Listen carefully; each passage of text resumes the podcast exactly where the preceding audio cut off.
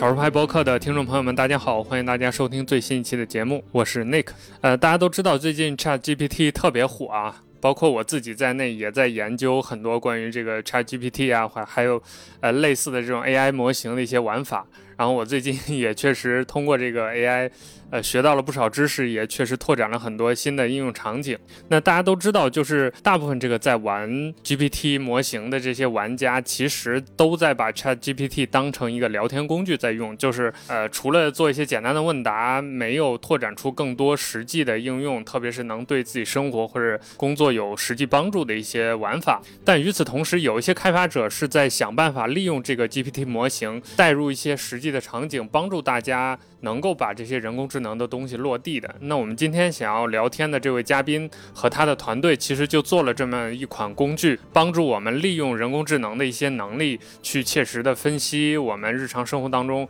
阅读的一些，比如 PDF 文档啊，还有一些文字，去理解其中的语义，并且帮我们提取一些关键的讯息。他们的这款工具叫做 Panda GPT，我们今天也会聊一聊关于这款工具开发还有应用的一些呃小小的故事吧。那我们今天聊天的嘉宾就是这款 Panda GPT 的作者之一，也是这个工具的主创白菜。我们欢迎白菜老师跟大家先打个招呼。好的，大家好，这里是不说话的白菜。然后我大概做一个简单的自我介绍吧，就是我是一名系统工程师，然后我现在住在那个旧金山湾区。除了我日常工作的这个软件开发、系统开发之外呢，那我业余的兴趣也会去做哔哩哔哩的频道和 YouTube 频道，然后里面会去分享我关于科技的想法，关于 AI、关于电动车等等等等。当然，这这些只是一个开始。作为一个工程师的好奇，我会去很想去分析跟体验这些东西。但是我更喜欢的其实是去动手。所以，当看到有这样一个机会，刚好又是我熟悉的软件行业的时候，我觉得这个很有意思的尝试的机会来了，所以就做了这样一个这样一个工具。当然，后面我们可以聊更多这方面的内容。呃，很有意思啊！就白菜老师也有谈到，就是他自己其实也算是一个业余 B 站 UP 主。我们同事发现他的这款工具，包括发现他也是通过在 B 站上看这些和 Chat GPT 相关的应用，然后他用完了之后发现这玩意儿确实好用，就推荐给我。我也用了一下，发现确实挺好用的，所以就促成了我们今天的这期访谈吧。呃，我们前面就说到这个 Chat GPT 这回事儿啊，最近这个东西确实特别火，包括基于 AI 的这个生成图片，就是这两条路线吧，可以说就是一个文字和一个图片这两条路线是人工智能最近特别火的两个应用。呃，所以想先问问白菜老师，你自己除了用 Panda GPT 这种用法之外，就是你还有没有最近觉得观察到比较有意思，或者你在用这个东西的时候你会怎么用呢？呃，这个方向就很广了，就是最近。怎么讲呢？最近这个发展是真的是太快了，特别是像 Nick，如果你因为你最近在很密切去跟踪这个方向嘛，你就会发现过去的这半个月，或者说是大概从十四天前到七天前的那一周，可能是这个行业最卷的一周。就是这一周里面发布的内容，可能是大让让业内人士觉得焦头烂额，让对这个东西感兴趣的人也焦头烂额。所以这里面可以聊的东西非常的多。当然，我话题说回来，就是我我会觉得很感兴趣的是一些什么东西呢？这也跟跟我做这个工具非常相关，我的初衷非常相关。就是我想的是去做一些对生活中实实在在有意义的点，就是对我的生活实实在在有意义点。当然，有些人可能比较在意的是能不能生成可爱的小姐姐的图片，然后能不能就是跟你愉快的聊天这些。然后对我来讲，可能比较有意义的是在于，那我喜欢去做研究，我喜欢去读书。呃，我喜欢去看一些大家的研究报告等等，那我就想到，哎，这样其实这可能是一个很好的落脚点，因为它能够去分析。但是后面我可以会仔细讲一下，就是为什么会有这样一个想法。所以关于快速的去处理文字，快速的去出阅读某些东西，这是我的一个兴趣。然后另一方面，我发现图片生成领域，我对于小姐姐可能没有那么在意，但是我对于那个。哦，不是不在意啊，就是不要误解，就是相对来讲，可能更感兴趣的是，我发现其实用图片去生成一些我们生活中用得到的东西，其实是非常有价值的。比如说，我们这个这个 A P P 它的图标其实就是用那个 DALL-E 生成的一个图像生成模型。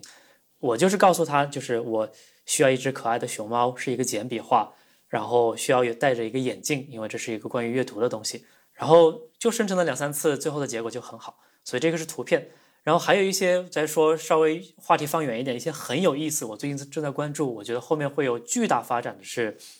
其实 AI 驱动的不只是文字跟图片，或者说文字跟图片的展示形式会有非常多种。比如说，如果我们把文字跟图片综合起来，甚至你你也可以理解，比如说一个关于一个三 D 场景的描述，其实也可以说是文字，但是它最后会被体现出来是是一个三 D。所以最近我发现非常有意思的是，大家会需要会用 AI 加上三 D 的一些接口来去生成三 D 的场景、三 D 的模型。那我们小时候看到的很多很高级的游戏，比如说一个人在闹市里面走来走去，然后里面会有车在车水马龙，这种场景以前开发可能需要一个团队花几年，后来变成几个月，后来变成几周。现在可能你几句话就搞定了，所以这个是非常有意思的。所以这也是一些我最近正在关注的。但是回到落脚点，就是我觉得最实用的，其实还是关于文字跟图像处理方面的一些进步。你会觉得，呃，像文字和图像处理是受限于整个这个人工智能当前的算法，或者它模型还是不够大，或者还是它这个不够智能，我们就等于说现现阶段只能做到文字和图片的处理，还是说这个东西它发展的必然过程就是要从文字和图片处理开始？就像你。说的未来可能即使三 D，你也得通过语音文字来给它输入一些 prompts，然后才能生成一些东西。就在你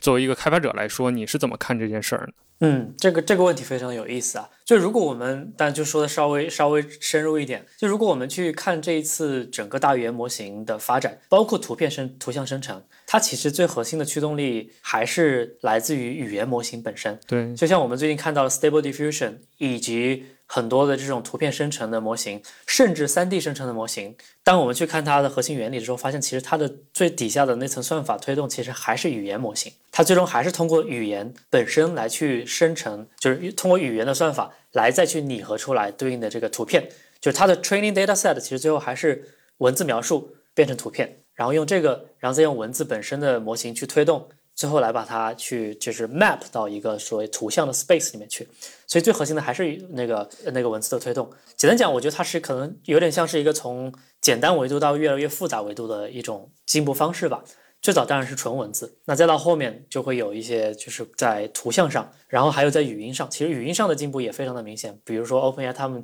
发布的模型 Whisper，它可以做到一个模型去翻译几十种不同的语言。就以前比如说，如果你想在 Siri 或者在哪里，你想去翻译语言的时候，你是每一种语言都需要特定的去训练一个模型，而且这个模型可能只对这个语言会 work 的比较好。但现在他们一个模型就把这个事情全做了，所以在在这个呃语音翻译这个方面发展也会很厉害。那再下一步，现在已经有就是通过多方面的图像来最后合成 3D 生成点云，比如 OpenAI 他们还推出了另一个模型叫做 Point E，那个里面很有意思，就是它也是通过语言模型的推动。然后你通过一段描述，然后它后面可以生成一个 3D 的点阵，比如说我想要一辆车，我想要一个小汽车，我想要一个自行车。然后它就会通过这个点阵慢慢慢慢慢慢慢的去拟合到你想要的这个自行车，小汽车的样子。再往后面我觉得会越来越神奇，越来越复杂，它会变得越来越，怎么讲？原生，就是说它不是通过你说一句话，然后它来生成一段文字，再通过这段文字或者代码来去驱动 3D 2D 或者什么东西。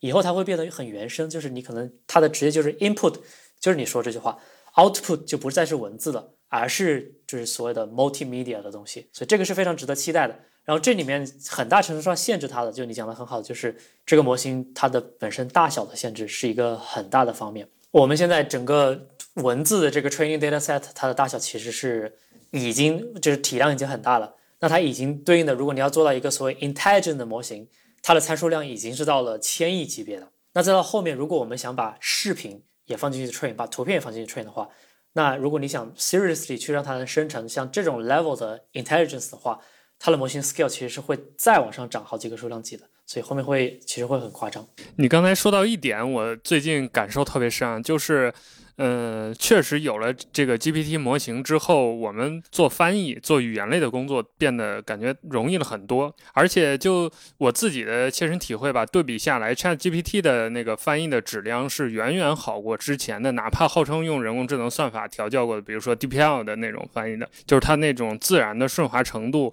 包括它对语法的自然语言的那种解析的能力，我觉得都是好很多的。所以最近关于这种语言类或者说知识管理类吧、知识学习类。的这种呃人工智能的应用也是特别多，包括你们这个 Panda GPT，我觉得也算是其中的一类吧，也是基于文字的一个解析。我觉得在这里可以刚好就跟我们的听众介绍一下你们自己的这个工具大概是一个怎样的类别，它能用来做什么，包括你在背后你们调教的这个思路又是怎样的。呃，Panda GPT 是一个 AI 阅读器。如果我们需要一个简单的描述的话，那它可以帮助你快速去阅读长篇的内容，就是那些你没法一目十行、一眼看到底的这种文章，它可以很快去帮你定位到可能相关的部分，然后给你回答，这是最简单的。但更复杂就是，它不仅可以去找到这部分的内容，而且还可以根据你的需要，像跟 ChatGPT 聊天一样，去把这个东西给展现出来。比如它找到的这段内容。你可以问他关于这段内容相关的问题，比如说这个这本书的作者是谁，然后这段话具体讲的是什么。你还可以更搞笑一点，比如说，那你可以可不可以把它翻译出来？他也可以把它翻译出来。然后再复杂一点，就是我之前做过一个很有趣的实验，就是比如说我给了他一本资本论，我直接问他，那你能不能把剩余价值用 Python 代码给我表示出来？然后他也可以做到，因为他其实就像这样，就多做几次所谓的。转转几次脑筋的这种操作，它其实都可以，因为它的核心就是可以帮你快速定位到这个内容，然后再基于这个内容，可以做基于文本的所谓的个性化的聊天。所以这是大概它的用途。然后我一般用它要干嘛呢？比如说我可以用它来去读行业报告、呃政府报告、小说。然后也可以用来快速学某某某某某门语言，比如说像刚刚讲的，那我其实可以让它翻译成把英语翻译成中文，西班牙文翻译成英文啊，翻译成中文，可以做一些快速的了解。但是这里面我觉得需要一个很明确的解释的是，因为刚好我之前是讲电动车的嘛，所以有一个很重要的概念，包括现在大家用到的非常多的 AI 工具，我觉得一定需要明确一下的是，这些 AI 工具目前还是处于辅助驾驶的阶段，就是你是不能用它来代替人或者代替你自己的理解。跟自己的决定的，就更多的，它就像你开车的时候，它可以帮你去做高速定位，就高速上的这个所谓变道啊这些简单操作，但你是不能撒手不管的。就这种 AI 工具也是一样的，比如说你想让他去理解这本书，这个本质上是一个哲学问题，对吧？就这个书的理解是基于你自己本身的成长经历以及你的 intention，你的目的来最后形成的一个答案。你让他回答，他可能会给你一些文字，但其实这些文字不一定是你最后应该得到的那个内容。但它可以做什么？它可以增加你的效率。就像开车的时候，可能平常你需要一直盯着马路，然后你需要脚一直都踩在某个地方，然后需要时时刻刻保持紧张。但是有了辅助驾驶之后，你就可以轻轻松松的在那个地方，甚至时不时的，打不推荐玩手机啊。但时不时，比如说有一些事情要处理，你可以看两三秒钟，这个是没有大问题的。AI 也是一样，它可以让你的整个读文档的速度变快。一篇长篇的小说，如果明天有一个作业要赶，或者明天有一个报告要出，或者说这个这个内容本身对你的重要程度没有那么高，没有人要求你一个月把它详细的读完，你可能只有一天或者几个小时，那你可以用它来快速定位到你想要的内容，然后用你想可以理解的方式把它给快速的消化，所以这个是它的大概整体的定位。但这份说的有点多，但我觉得做一个相对来讲有深度的讨论，我觉得这个是挺有必要的，就是我们大概明确一下它的定位跟立场。我在用 Panda GPT 的时候，哦，这里也要跟我们听众大概的讲一下，就 Panda GPT 它它可以帮你分析文档，前面有讲过，就是你丢一份 PDF 进去，然后它就会通过模型数据去分析这个 PDF，然后接下来你就可以对它提问，呃，它所有给你的答案都是基于你丢给它的这份 PDF 的，然后就像刚才白菜有介绍的，比如说你问他作者或者当中一些数据，你让它概括出来这个数据的，比如说一个统计或者概括出某一段的中心。思想这些工作都可以用 Panda GPT 来做，呃，所以我在用的时候，我会有一个想法，就是包括我在观察最近很多可以说不了解技术的用户吧，在用这个 Chat GPT 的时候，都会面临一个共同的问题，就是他们不太会提问。就比如说很多人很兴冲冲的注册了一个 Chat GPT，他打开之后，呃，面对一个空白的这个对话框，他不知道接下来要做什么。就是你们说那些神奇的乱七八糟的东西，我根本都不知道这个魔法的开关在哪里。我觉得这是大家当下吧使用这个 AI 工具很重要的一个问题。那我觉得大家在用 Panda GPT 的时候也有类似的问题，就是你丢一个文档进去之后，我相信也有用户会困惑，就是比如这本书或者这份论文我该问什么呢？所以你作为这个工具的开发者，有没有这方面的建议给到用户？啊，对，会有这方面的建议，而且我们其实在产品上也想办法在提升。但是后面讲到我们具体的这个 team 的时候，大家会发现我们可能提升起来相对来讲会比较花时间，因为这是一个业余的 team。就是我我的建议是，有一本书的时候，其实跟你自己去读的时候大致是类似的，只是在细节上有一些区别。那最基本的，你可能会比较想了解整个的结构，比如说这本书作者是谁，然后他大概讲了什么，然后一些就是这种所谓的 high level 的信息，你可能可以可以大概快速的定位到你你感兴趣的这个话题，然后接下来你就有点像什么，有点像做了穿梭机一样，你就可以在这个很长的文档里面穿梭到你想要的那个部分。比如举个简单的例子啊，比如说我现在有了一本那个，就我用它读就是行业行业报告相对比较多，嗯，那我会第一个问的问题就是，那这个报告大概主要讲了什么？好，那它大概就会给你一些点。然后这里面有一个很有意思的 prompt engineering，就刚刚你讲的很大一部分的 skill 来自于你如何用这个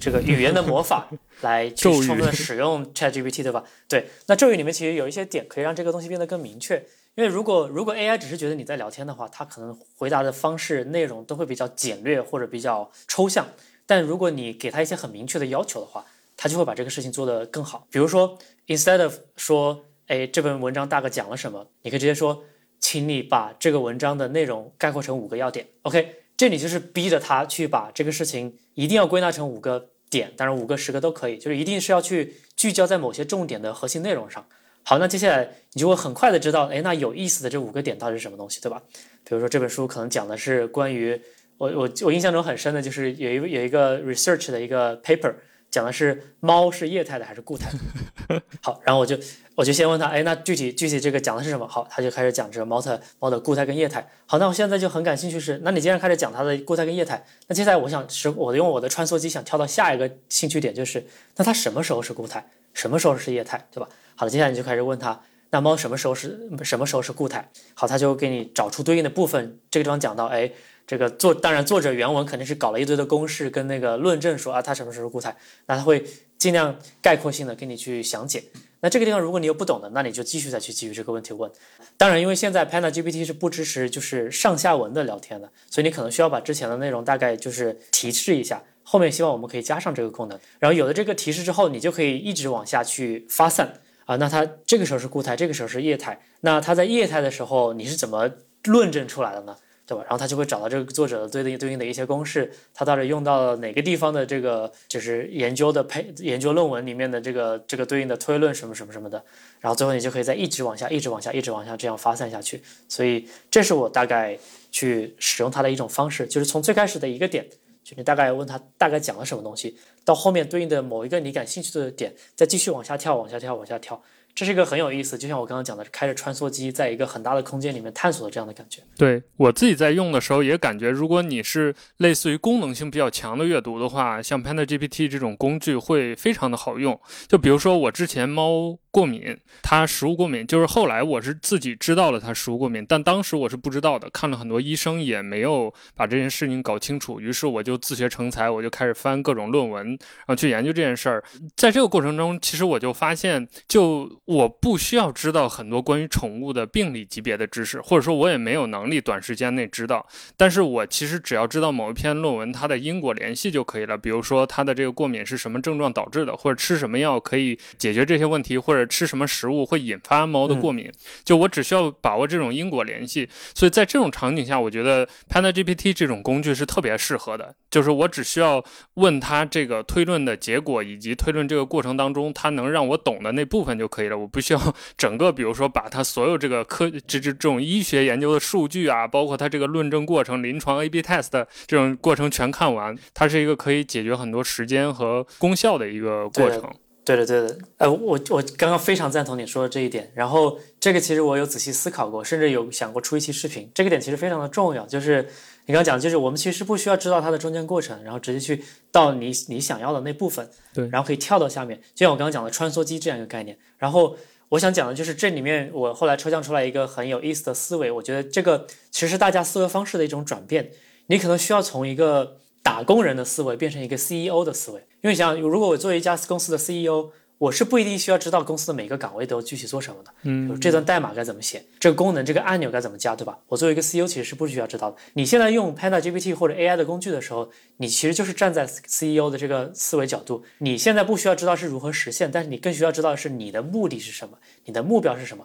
你想读这本书，那你抱着的问题是什么？就比如说刚刚你说猫猫猫可能有一个。相关的一个疾病啊，或者各方面的特征，你想去理解的，那这是你的目的。那到这个目的，你不需要知道这整条路是怎么通过去的，你只需要知道，如何的能够跳到其中的某一点，用你有限的时间，就是大公司的 CEO 可能他有限的是时间跟钱，那你有限的可能是时间，有限的时间，我如何通过最少的问题达到那样一个步骤？然后你去通过去找到对应的这个病理，那到了这个步骤之后，肯定就要去解决下一个问题了。如果有需要的话，你再去研究其中的某一个细节，嗯，就是你你的能够花费的时间跟钱其实是极其有限的。但是你可以想象，你是有一堆助手在帮你做事情的，那你如何的通过助手的帮助，在不理解、在不需要知道具体细节的情况下去把这个任务做成？同时再继续扩展到你想了解的那部分，这种 CEO 思维在使用 AI 工具的时候，我在我个人看来是非常的有价值的，可以帮大家省很多时间。而且在思维方式上转变了之后，你会发现很多工具之前你不知道，从不知道问什么到后面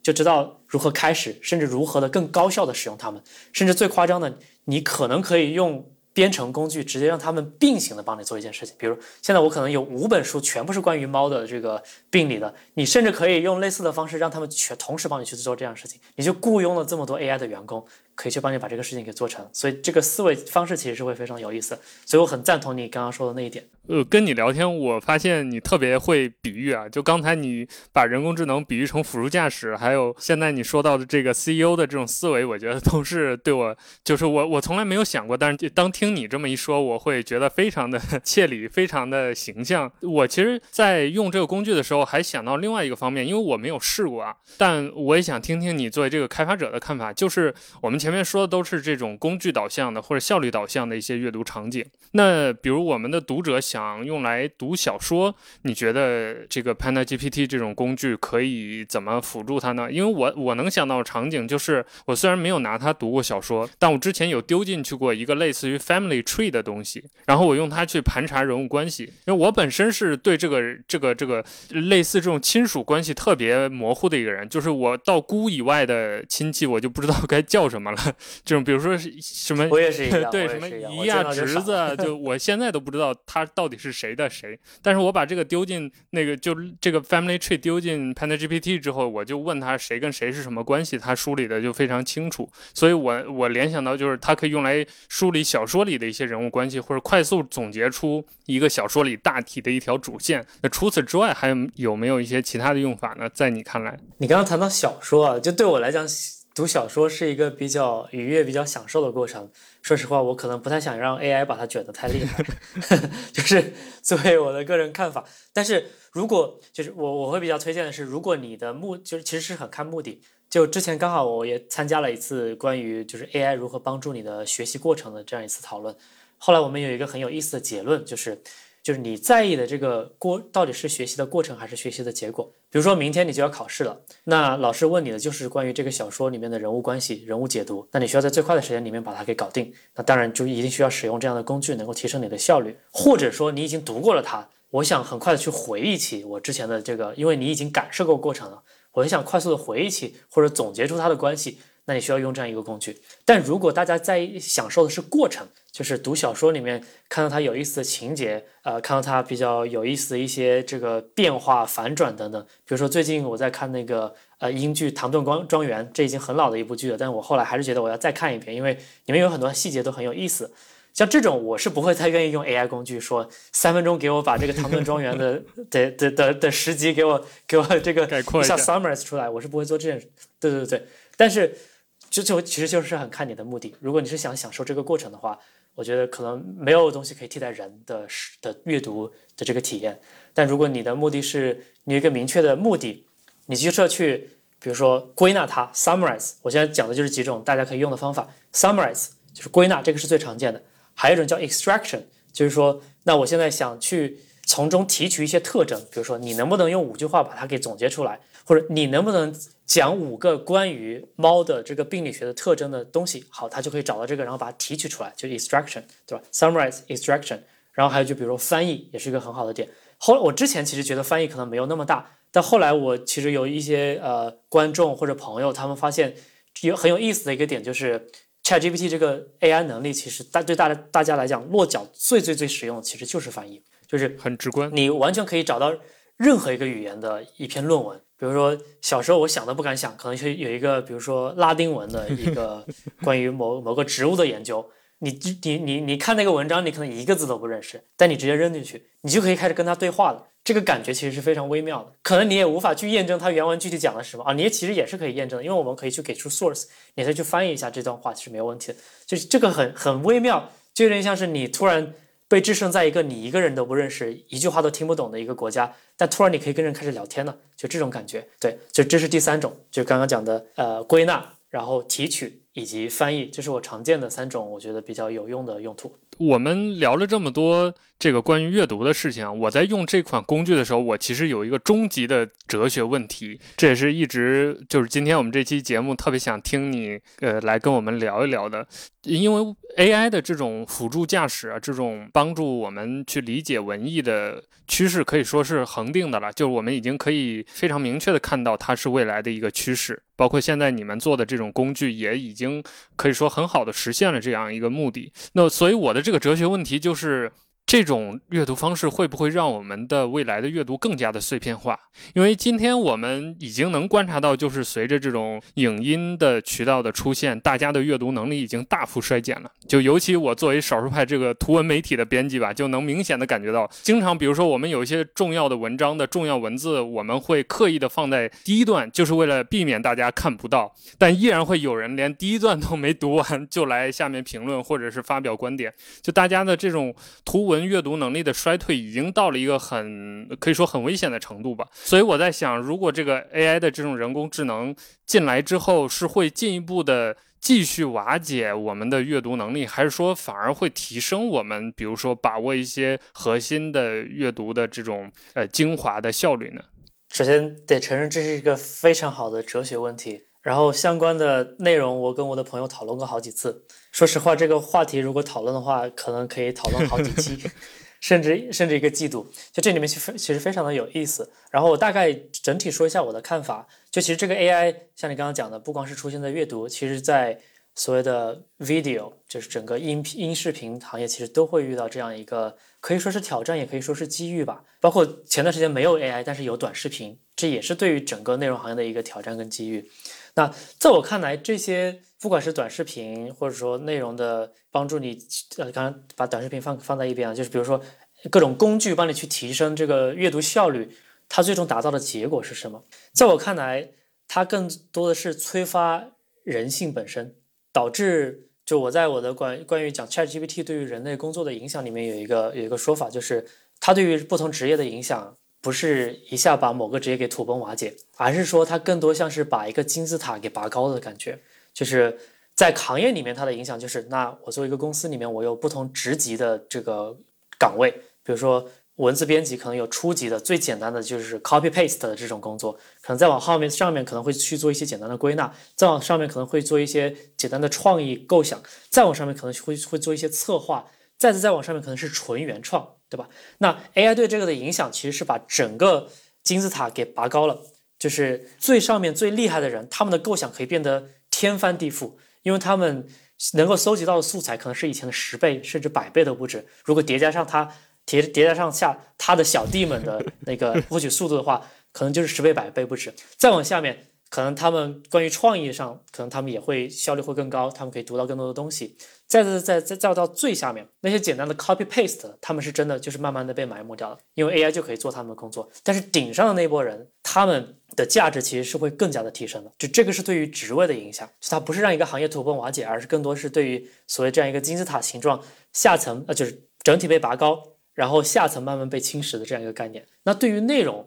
在我看来是同样的，比如说，如果我们仔细的回想，大家去读书或者去看视频的时候，你有不同的选择。有些人可能会去抱着一个大布头开始啃，有些人可能会就是去挑选其中的几张扫一下，然后有些人可能比较功利性的，就是我想 whatever 方法，任何方法，我就想快速的去理解它。那还有一些人可能就是看都不想看，我就想听三个一个人的三秒钟解说。同样的，对于视频也是一样，视频里面可能有那种五个小时的某关于某个行业的分析，跟那个某个高峰论坛里面讲到很多很多的点，就是有这种长的，然后也有中篇的，比如说什么八分钟让你了解什么光伏产业什么类似于这种的，然后也有什么三十秒让你那个什么读听完《战争与和平》这种，就这其实是有不同分类的。那最后 AI。把这个整体催化出来，它的效果是什么呢？就是真正的那种大家会不不再受形式本身的限制了。就是那些真正想去深入理解内容的人，他们其实是如鱼得水，而且那波人他们其实会用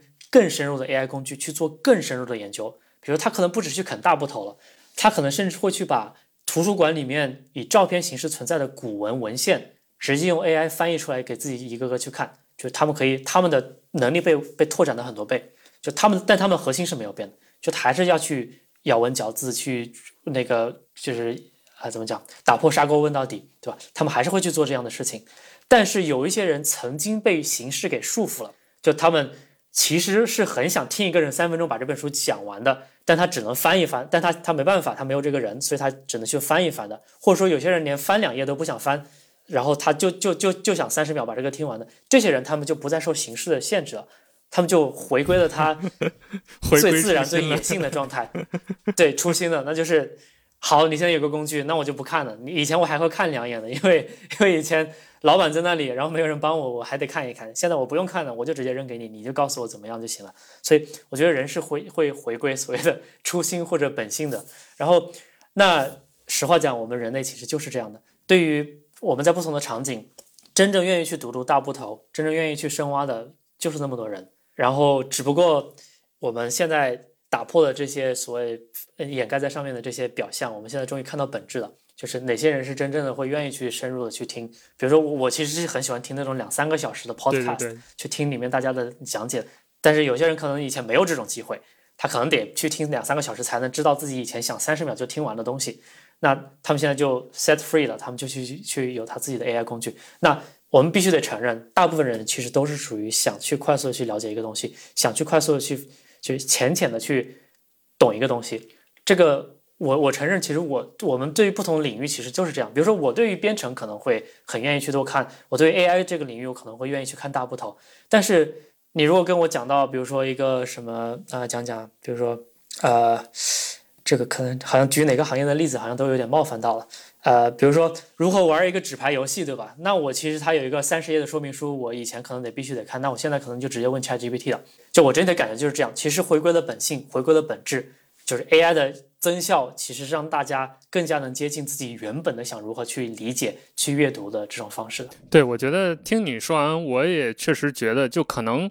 就像你说的，这两类人一直都是存在的。就即便是比如说，我们不说 Chat GPT 或者人工智能这回事儿，就现在去看短视频的那波人，可能本来就是他们一直都是想通过短内容去获取知识的那群人，就是他们对他们看的那个知识领域一直都没有兴趣。反过来，就像你说的，他们就就每个人都有自己愿意去呃阅读大部头或者去深挖的那些领域吧，就可能。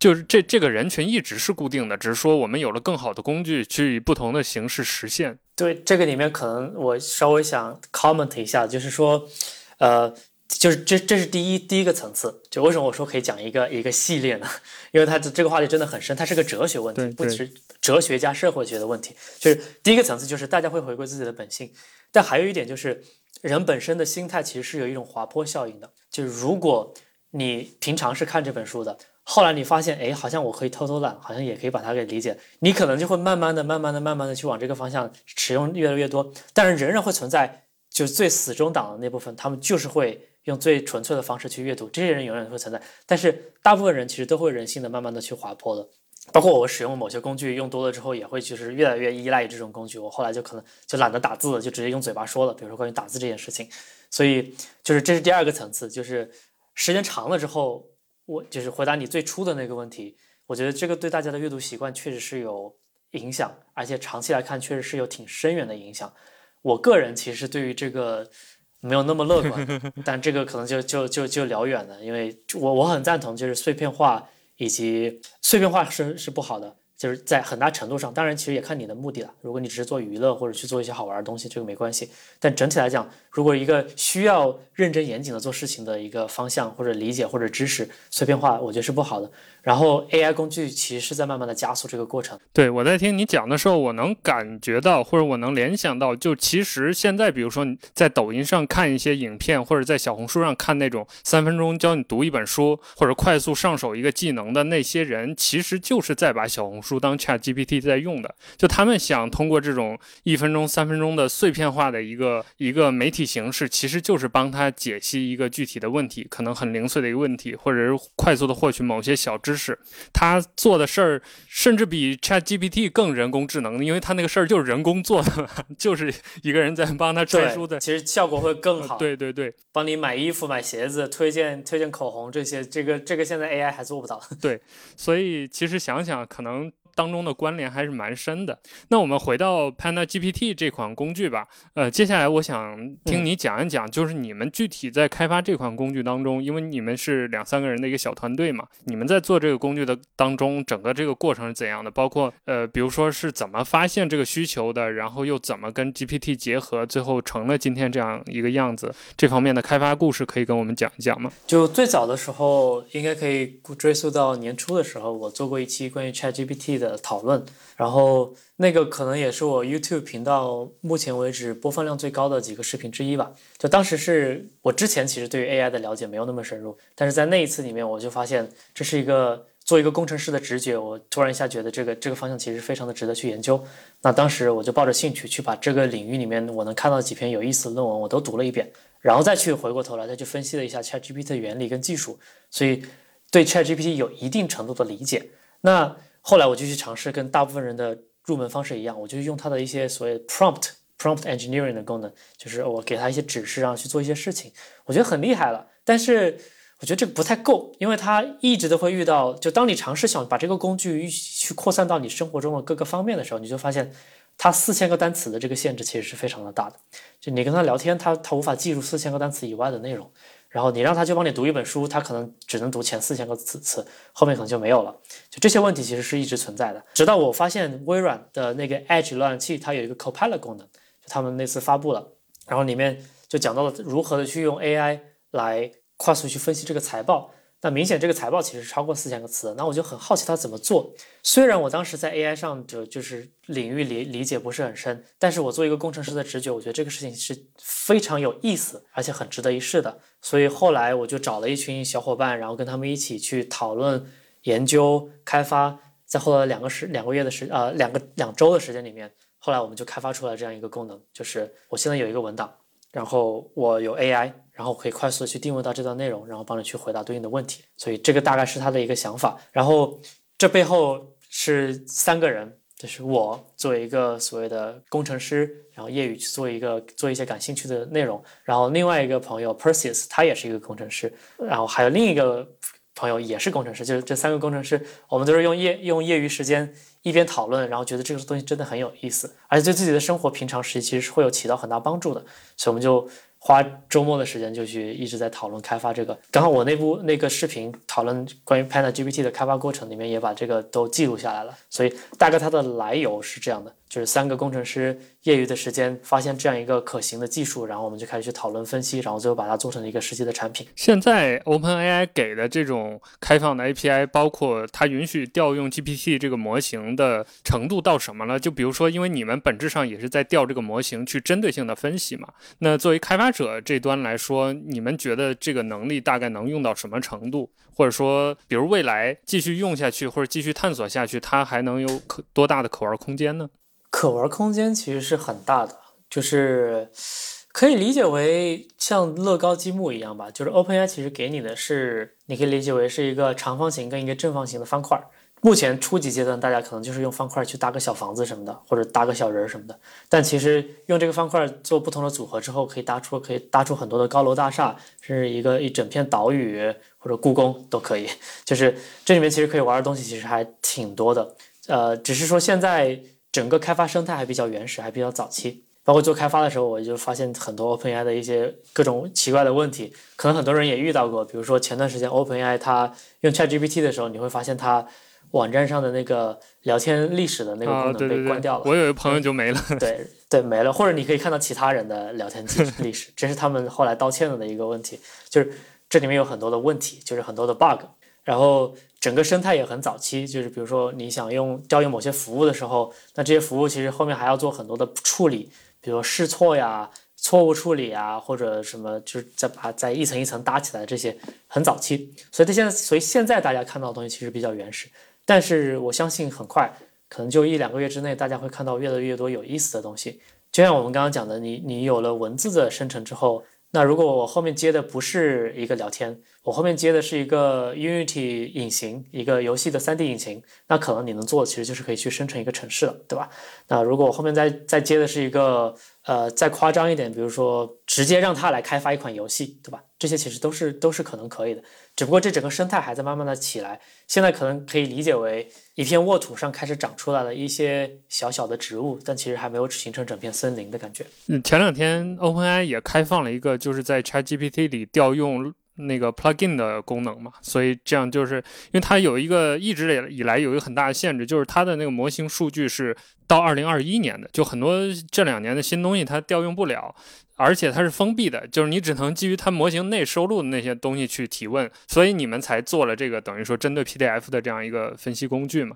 那有了 plugin 之后，它其实就相对开了一个口子，就是你可以用 plugin 去调现有的，比如 Google 搜索的一些结果，然后再让它去分析，就有点像你们在做的事情了。所以回到你们的产品，你们有考虑过往这个方向做一些开发，或者是你觉得，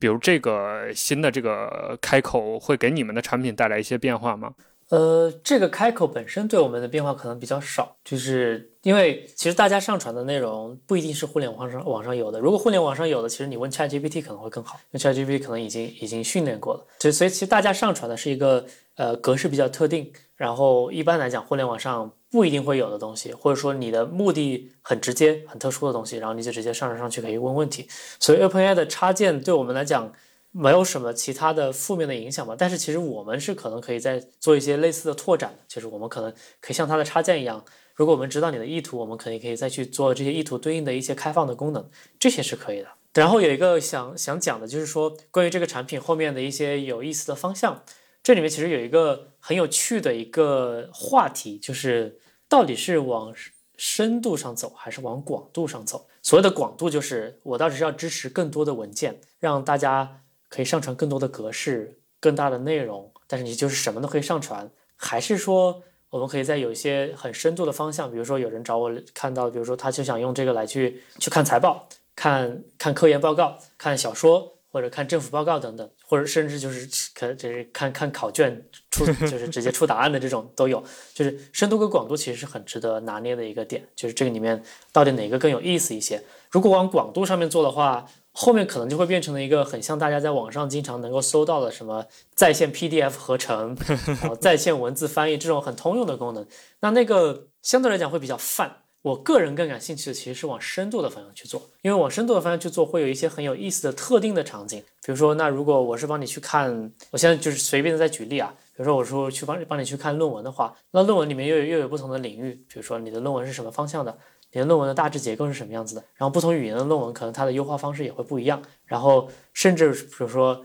那个文学方面的论文跟那个理科方面的论文可能又不一样。就这些能够做的东西就又很神奇的，而且就是能够深挖的东西也会很多。所以目前在产品方向上，可能更多的我们想的是一方面是完善本有的现有的功能，让它本身变得一个变成一个非常的。结实的一个产品，就是什么，就是大家想要的功能都有。另一方面，就是我们可能会找一些很有意思的特定的场景，然后我们去往上面去做。然后这些特定的场景，可能是我觉得很有价值，也可能是我的朋友觉得很有价值，就是我们在日常生活中可能会实际用到的东西。我们再往那个方向再去深入的做，这样这个 AI 它可能会变成，它不是一个什么都能做的 AI，而是变成了一个在这个领域上可能做的比较聪明。然后做的比较有特色的 AI 这种感觉，对，听上去你们还是想往一个学术辅助工具的这个大方向上去走的，对吧？呃，我刚刚举论文只是随便随便随便说的，就是其实是有很多不同的场景的，比如比如说学术，然后比如说大家用来读小说，就这些其实我们前期跟用户的访谈，包括大家的大家的使用中间，我们搜集了不少的反馈，所以现在也在决定具体去选哪个方向。然后我们再去选一个合适的方向，再去开发。学术可能是其中之一。对我再问一个呃相对比较具体的问题啊，就是现在呃，Panda GPT 它能收支援的那个 PDF 格式还是要求这种比较规范的文字的。就比如说有一些那种呃书，它扫描成 PDF，它它其实是图片，所以现在读起来还是比较麻烦的。那未来因为 GPT 四这个模型其实已经有图片的一些处理能力，那未来比如说你们有没有计划？呃，假设啊，结合一些 OCR 的一些功能啊，或者是假假设，比如说未来 GPT 的这个模型它又迭代，未来图片处理能力更强了，可能比如说你们未来也会加上这方面的能力的支援呢，就是读图的能力啊，或者甚至丢一些其他什么复杂格式的一些能力。因为我想到这个是因为，呃，很多比如说理科项的学术论文，它是有很多图的。呃，包括很多图表的，所以这些东西它不是以纯文字形式呈现的，就需要有一个辅助的一个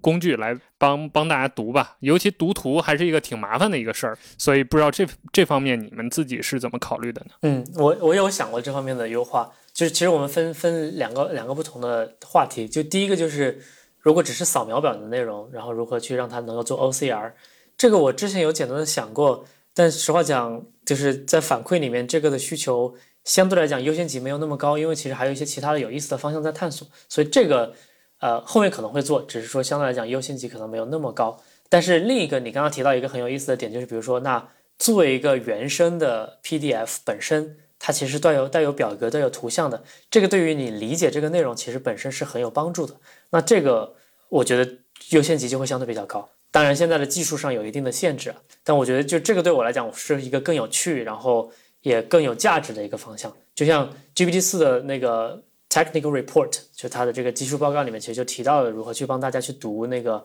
论文里面的图片，这个对大家的实际价值是会非常的高。因为我们几乎看到的绝大部分的科研论文都是带表格的，然后我们看到的很多书籍都是带一个所谓的插画或者图解的，这些对于内容本身或者说。有些小学生的习题想做数学题的，里面可能就有三角形、正方形，得去让他去求求这个角的度数的，就这种的，这种的其实都是有实际价值，而且是这个内容必须的一部分，所以这部分的价值我我看是比较高，所以后面如果 Open 呃 GPT 四的。这方面 API 开放的话，我们是会考虑加进去的。对，因为这次 GPT 四发布的时候，我感觉最吸引人的就是它这个增加的图像的处理能力，因为它文字部分它变得更 smart 了。但我实际用呃使用过程当中，我觉得它变得那个 smart 没有那么重要，反而是我更期待它对于图像的处理，因为它就能读公式啊，或者读图解啊，对我来说可能应用场景能拓展很多。但很可惜，就是它虽然公布了这个 GPT 四，但是现在只能用文字的部分。分，然后图像的部分它一直也没有公布。这里刚好就问到，比如说未来再往下走，GPT 五六七八，你有没有对它的一个发展方向的一个判断？或者说，你作为开发者，你更期待 OpenAI 继续把这个玩意儿往哪个方向去推进，对你的个人生活是更有帮助的呢？OK，这个话话题非常的有意思啊。首先，我我不是 AI 业内人士，所以我可能没办法给出一个他们他们会往哪个方向走。但是我可能会很好奇的，或者说我很我会很关心的是，他们往哪些方向走，是我对我来讲比较有价值的。就其中一个很重要的点，就就像你刚刚讲到的，GPT 四一个很大的更新就是多模态。虽然它的智力，大家它的智力从倒数百分之十涨到了正数百分之十，这个很厉害的其实。但是很多人其实对这个没有那么关心，因为我跟他聊天的时候，他还是说今天的天气常是今天的天气是什么样子的。他其实他的文学能力可能区别也没有那么明显。所以大家会很在意多模态，而且多模态本身的价值也会很大。呃，就就像是人的所谓呃五感七窍，就是你你如果只是能识别文字，versus 你能够看到这个东西，能听到这个东西，这个对我们实际应用会非常的区别会非常的大。比如说你现在有了一个手机，那你手机里面最常用的功能可能就是说话跟拍照。那这两个功能，如果我们能够在多模态里面都都连接上的话，就是原生的多模态。而不是说我说话了，他把它转成文字，再让 AI 去理解；而不是说我有图片了，他把图片转成文字，再让 AI 去理解，而是原生的多模态。这个是下一步，我觉得会潜力非常大，而且是很有可能他们正在开发的功能。因为你想想，他们他们的 Whisper 就是作为一个翻译模型啊，作为作为那个语音转文字模型，他们其实是已经在做这方面的关于语音的，但那是单模态，那不是多模态，他们语音上已经有模型了，然后他们在。文字上也有模型，他们在图像上也有模型，然后他们 GPT 四又把文字跟图像结合了起来，所以我觉得很自然的，应该在最近两三年之内，他们肯定会把文字、语音、图像都想办法结合起来。这样会离他们公司整体的目标，所谓的 AGI 通用人工智能会更进一步。所以我觉得这个方向是他们应该很大概率会去往这个方向走，而且这里面也是我作为一个开发者非常期待的，因为这里面大家能做的事情也会更也会很多，你可以让这个 AI 能感知这个世界的。维度信息会更加的丰富，那我们能够帮助用户解决的问题也会更加的多，更加的明确。呃，关于 Panda GPT 还有一个很重要的功能点啊，是我刚刚想到的，就是关于这个数据的安全问题，因为它需要要求用户把一个 PDF 传到你们的服务器上，然后再调用那个 AI 引擎去解析。那比如说我上传的是一个很重要的保密级别的财务报告，呃，你们是怎么保证这个数据？你们自己看不到，或者说上传用户上传的这个数据是安全的呢？呃，我们我们现在首先我们现在几乎没有没有去看过这些文件，更多的是基于我们最近加上了一个点赞跟点踩的功能，就是我们会基于用户的反馈来看这个问题本身是否合适。然后，但是整体来讲，作为一个就是我也不想把这个说的多夸张，就作为一个三个人业余时间开发的一个项目，我们没有意图去。看大家的所谓的秘密的内容，但是受时间的限制，我们是无法保证企业级的数据安全的。就这个，我觉得就实话实说。当然，我我们是存在 AWS 的 Cloud 上的，这些内容是加密处理的。但是我们有没有办法保证，像比如说在这个如果 serious 讲的话，在这个领域里面有一些 regulation，什么 GDPR 这种，这些我们肯定是没有时间去把这个东西给做出来的。所以我们没有这个坏的意图，然后内容本身应该也不会被人 hack。但是我们是无法提供企业级的这种数据维护的标准的，对。哎，那就说到关于你们对这个产品的定位了。就是 Panda GPT 现在就之前我们沟通的时候，就听你们讲，整体的这个用户增长蛮稳定的，而且你们最近也更换了这个付费模式，从买点数变成了订阅制，你们也相当于有了一个相对比较稳定的商业的模式。所以接下来你们的计划是怎样的呢？就是做大做强呢，还是说继续做一个小而美的工具，先这么走，然后未来再看？其实。整个团队现在还在讨论下一步该怎么做，就是我们其实现在具体的方向还没有完全的定下来。我可以说一下我们现在的状况，我们现在两万多用户，然后已经有十几万台、十几万条的这种聊天记录在里面，关于各种文档的问题都有了。呃，然后刚刚讲到的这个订阅的方式，就为什么我们会把它从就是点数改成订阅呢？因为就像我最早在视频里面讲的，我们其实很不确定。最开始发出来的时候，我们是这个方向上的前一两个这方面的工具，我们是很不确定这个大家的使用比例是什么样子的。比如说完完全没有人付一分钱，所有人都玩的话，然后我又又有几万用户，那可能一天我们亏都亏不起，对吧？所以当时就很很，其实是一个比较保守的心态，就是那至少我不能明天就就破产吧。所以我们就定就就规定了一个点数，这个点数也相对来讲比较低。然后我们后来是更多的是想知道大家实该实际会是如何使用，以及整个市场上那其他人是怎么做的。所以后来我们又讨论了很久，就是我们该不该去更换这种方式。其中一个很大的动机就是我们发现，如果我们把它从点数改成订阅制的话，大家的使用会自然一些。因为比如说，如果我们免费是十个点，那问错了问题或者我们没有做好的问题，也会扣大家的点数。大家就反馈过很多次，就是。就会让大家觉得很紧张，就是，说个哈喽一条就已经出去了。对，所以后来就想想，哎，那然后刚好我们随着时间的进展，我们也知道，就是可能至少我们不会破产的那么夸张，所以我们后来就把它改成了订阅制。但是，这个过程其实还是会变的。作为一个小团队，这方面其实还是会不断的去更新的。只不过目前为止，我们觉得订阅制是让用户用起来最放心、最就是不会有任何紧张，而且也最自然的方式去使用，不用太纠结会不会问错。所以我们改成了这样。然后刚刚讲的就是下一步的发展，其中有一个很大的点就是所谓的盈利跟亏损。其实我们现在每天会亏几十美元的样子，就是，但但是我觉得在我们三个人看来，目前为止这个是 OK 的，就是每天几十美元让大家能够开开心心的去玩这个，呃，至少在这个边界线上，我觉得是没有太大的问题的。你们的这个亏是亏在？就是这个成本主要 cost 在哪里呢？是那个 token 的成本支出，还是说这几十美元主要是这个服务器啊各方面的维护的成本呢？呃，没有仔细算过具体的这个成本，但是其中很大一部分是来自于 token，就是我们粗略估算，就是你刚刚讲的服务器那部分，其实实话讲我们还没有算过，就是。那个那个，因为相对来讲，我们觉得可能没有那么夸张。就服务器是固定的嘛，就你用再多服务器的那个费用是几乎是相对来讲变化不大的。但 token 就不一样了，如果一天可能有几百个人 versus 几万个人在问的话，那那个区别很大。所以我们现在大概估算是我们在 token 上每天亏大概几十美元的样子。所以即使你们现在已经是一个订阅制、一个付费的状态，支这个 token 的支出其实还是入不敷出的。呃，可以这么讲吧，就是但是我们说实话没有相对来讲没有那那么在意这个方向，就是就像最开始讲的，就是只要我们不破产，这个问题都好说。因为几十美元对我们来讲可能就是一天就是一顿饭的饭钱，其实这个影响不是很大。作为一个兴趣。有这么多人在用，能搜集到这么多有意思的反馈，然后跟更多人能聊天，我觉得这个是值得的。那你可以继续讲你们的一些规划。然后大概的规划就是说，那我们最开始的初心就是我有这样一个，就像我在那期视频里面讲的，我觉得 AI 接下来会改变很多的行业，会有很多很有意思的东西。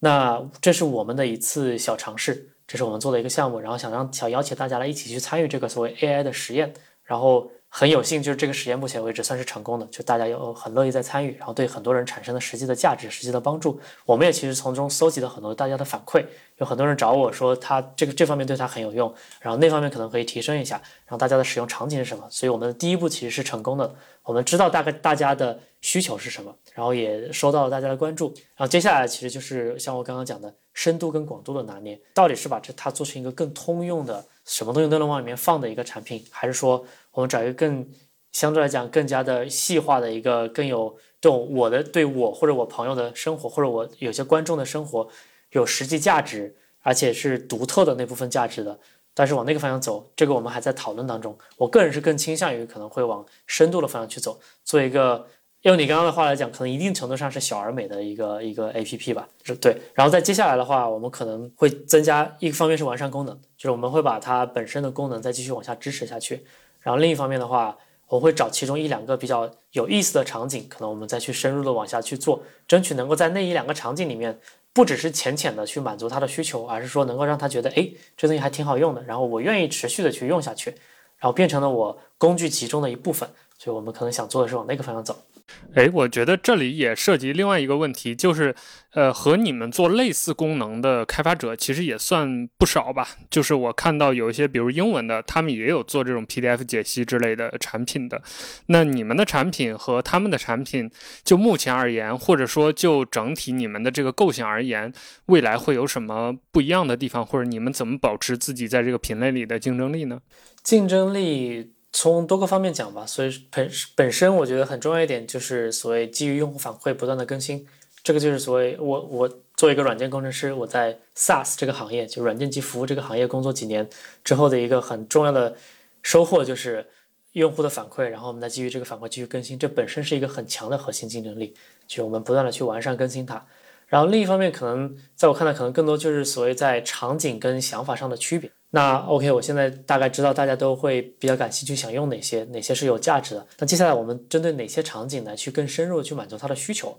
我觉得这个可能是接下来会比较有意思的一些具体的方向。我们看能不能在这个方向上做出一些差异吧。当然，我我不知道他们是怎么想的，我也不太觉得这是一个所谓的竞争关系，因为说实话，我可能也没有太关注他们具体的就发展是什么样子。我们更多就是这个 team 凭着兴趣做我们觉得对我们有价值，然后对我们的朋友以及观众有价值的这些工具。然后只要在这个目标上，我们能够体现出更深入的。帮助到大家的实际生活中的需求的话，我觉得这个可能就是它的最最最核心的竞争力吧。长期来讲，那除了 Panel GPT 或者说除了解析文档之外，你们还有什么其他关于产品的想法吗？或者你个人有其他利用人工智能去搞一些花活的想法吗？想法有很多，是能做的是有有多少？对，呃，就刚刚一直一直在挂在嘴边没有提出来的一个点，就是说，因为我们三个人其实都是兼职的，就是我们有自己的主业，然后我们更多只能拿周末的时间来做，然后包括用户反馈其实也有不少，然后大家也提了很多意见，就非常恐怖啊！就是发布那个视频之后，大概不到五天的时间，我我我当时也发布了一个 Discord 的群组。那个群组里面现在就有两千人了，就不到五天就有两千人了，然后就是各种各样的说法都有，当然就是鱼龙混杂，什么就是就各各种讨论都有，呃，然后那我们真正能够去不断的反馈更新的速度，我们是持续的，但是问题是我们的速度是有限的，因为我们更多就是周末的时间有空去做这样一件事情，所以呃，我们相对来讲会比较谨慎，就是关于去具体做哪些方面，一方面是谨慎，另一方面可能会很基于。大家的实际需求，所以因为因为我不付给其中任何一个人工资，他们都是我的朋友，然后更多是基于大家的兴趣，大家觉得，哎，那这再往下一步往这个方向走，可能会是一个对他们来讲更有用或者更有趣。更有价值的方向，那我们就去往那个方向去尝试一下。哎，那我们到了这个节目的尾声，我想请你给大家推荐一些除了 Panda GPT 之外，你在用的或者你们团队在用的和人工智能相关的一些工具吧，或者包括你怎么在用 Chat GPT 帮助你的生活，我觉得都可以跟我们大家分享一下。这也是我相信我们听众很关心的一点吧，就是这玩意儿到底怎么用，人工智能怎么用？这个话题就稍微有点远了，我可能只能简略的概括一下。但是本身其实我我我用的工具不多，只是说相对来讲，可能用一个工具之后，我可能会使用会比较频繁一些。然后大概先先说一下我的一些使用吧。就是首先，ChatGPT 基本上已经成为了我默认常用最常用的工具之一了吧。然后可能可以跟搜索引擎做做对比，就是它的使用频率。这是一个很有意思的话题啊。就就是最早最早我第一期研究 ChatGPT 的视频，大概四个月之前发布的时候，那时候大家讨论的。不光是我的讨论，以及甚至呃华尔街的讨论、高盛投行的讨论，都是觉得 ChatGPT 对搜索引擎几乎没有什么影响，就是这一阵风吹过，然后可能树晃了一下这种感觉。但现在看到大家会看到，其实区别很大。呃，就是微软发布了之后，甚至有人有人调研过，就是一定程度上很多人，但就可能针对某些特定的群体啊。当然，我我自己也是这样，我觉得我在使用谷歌搜索引擎的频率上其实是有显著减少的。就减少百分之三十以上。就我用 ChatGPT 去问一些问题，很多时候其实它回答的答案要远比在 Google 上搜索效率高得多。因为大家都知道，Google 给你的其实是一个网页，而这个网页他们不控制的，就是会有很多很奇怪的内容、广告啊、虚假信息啊什么，其实都有的。这个这个是他们控制不了的。但 ChatGPT 就不一样，它可能可以直接回答你要的这个问题，而且准确性还蛮高的。呃，当然这也就印证了为什么 GPT 四的提升，在我看来，就智力上的智力上的提升。其实是一个挺重要的提升的，因为如果你真的把它当做一个搜索引擎一定程度的辅助的话，那它的智力准确率的提升其实是很有用的。OK，我们回到原来的话题，就是 ChatGPT，就是呃就是使用的工具。那 ChatGPT 其实是我最最最最常用的。那这里面就有一些很有趣的一些点呢，就是它是一个很有意思的所谓的魔法魔法工具。那其实如何使用对应的咒语才能够去把它给打开它真正的潜力呢？对吧？这个其实是有很多很多的内容的，包括我有一个朋友，他甚至出了本书，好像是前天刚刚出版的，机械工业出版社出版的出版的这个 ChatGPT 的魔法书，然后里面讲到如何去用一些 prompt，你像这个都能出一本书了，就证明这个里面其实内容非常的多。就是比如说你要用它来做翻译，那你该提出什么样的要求，来让它在翻译里面更准确，或者说翻译里面更符合你的说法，比如说是更专业一点的口吻，还是更灵活一点的口吻，更个性化一点的口吻，以及。那该用词的话是更接近于 Elon Musk 说话的用词方式，还是更接近于 Trump 说话的用词方式？这些其实都是大家需要斟酌的点，对吧？那这个其实就是 prompt engineering 的一部分，就这些参数都是你自己需要去控制的。但这个说的可能有点太太太太技术化了。那实际你使用的时候，其实你是可以试出来的，因为聊天这个是每个人都会的能力，多加一些对应的要求之后，你会发现它的结果其实是不一样的。那你最后就会总结出来一套自己觉得最厉害的使用它的方式。举个简单的例子啊，我有朋友他用它来做翻译，呃，然后他后来发现，不光是说我要要求他用用专业口吻翻译，而是说他让他用保罗格莱勒勒姆的那个口吻，就是一个作家的口吻来翻译，这样是最准确的。就是他发现是这样的，但是这可能是对他来讲最准确的。然后那类似于像这样的，其实每个人可能都会总结出自己的一套这样的经验吧。那这也是为什么能够出书的原因，所以就是找到一个合合适的 prompt 其实是非常重要的。那找到合适的 prompt 有很多种方式，现在你去不管微博、Twitter 上搜，应该是会会有非常的多的。然后甚至呃做一个工程师的话，GitHub 上甚至有专门的工具集，已经帮你定义好了，比如说一个翻译的 prompt，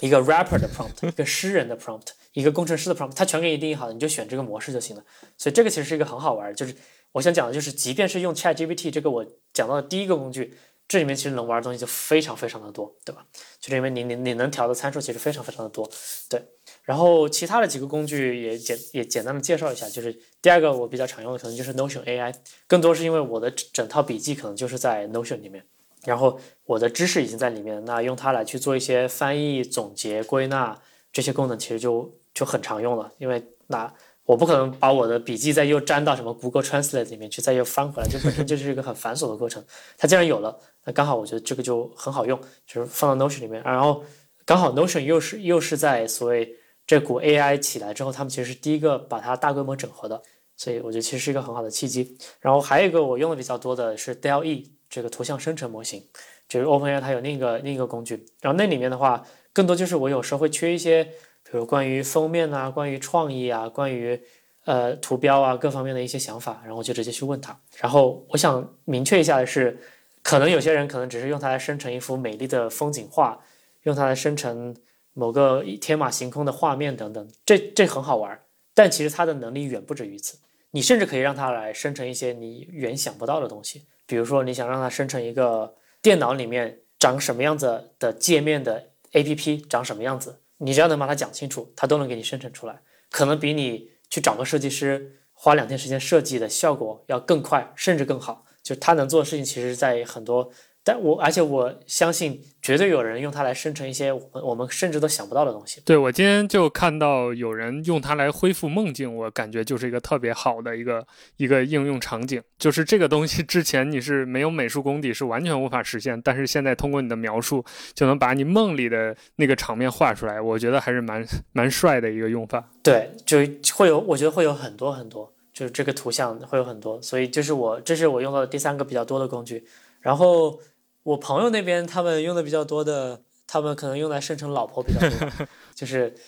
就就很很搞笑，因为现在大家应该也看到 Mid Journey 的第五版，然后以及 Control Net，就这些加起来之后，能生成的东西跟大家用相机在街上拍到的几乎就是一样的，就很像，甚至能指定机型。对，你能 对你甚至能指定机型，你甚至能指定这个拍摄对象的肤色、人种有没有胡子，胡子长多高。就是这这长多长，就各方面其实都可以体现出来。就是你如果简单扔到互联网上，甚至都至少有一半的人可能都认不出来这是 AI 生成的。然后第五版他们甚至还有一些更夸张、更恐怖的功能。最近比较火的就是，比如说生成八十年代的老照片，就是比如说在中国八十年代三峡上面拍的家庭合影，那个那个真实场景长程度以及那个怀旧的程度，甚至我觉得当年的摄影师可能都不一定能拍出那个感觉。对，所以让让我觉得很惊讶。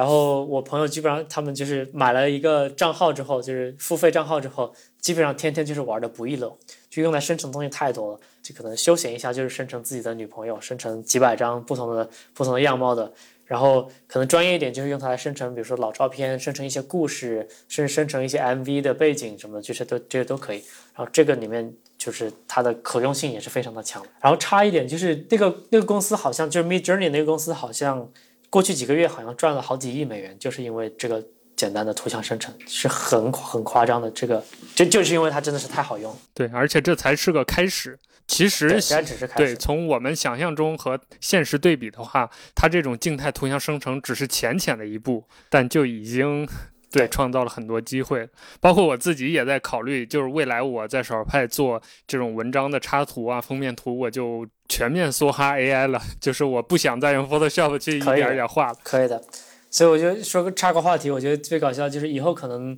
我们看到图片只有两种，一种是 AI 生成的，极尽完美，你能想到的好的东西都在里面；还有一种就是人拍的，就是真实，然后带有很多瑕疵，但是很朴素的那种，就是。你不会觉得 AI 会愿意去生成这样内容的，因为 AI 都是往 AI 都是 greedy 的，都是贪婪的，去往最好的方向生成，它不会去往最就是最最最丑或者最烂的方向生成，所以可能以后的图片可能主要是这那两种，然后那那就是就是。朴素那部分可能主要就是我们用手机在街上拍到的那些，但那也就记录了我们生活中很大一部分的信息跟价值。刚好我们说到图片，我们今天节目就以这样一个虚无的话题作为结尾吧，也是这次聊天我特别想问你的一个话题，就是你会认为这种大量的虚拟的，包括文字信息、包括图像信息的这种出现，会真的把世界推向虚拟吗？就因为我想这个问题，是因为之前我们科技行业普遍都认为把世界推向虚。虚拟的是 VR 眼镜和元宇宙嘛。但我觉得可能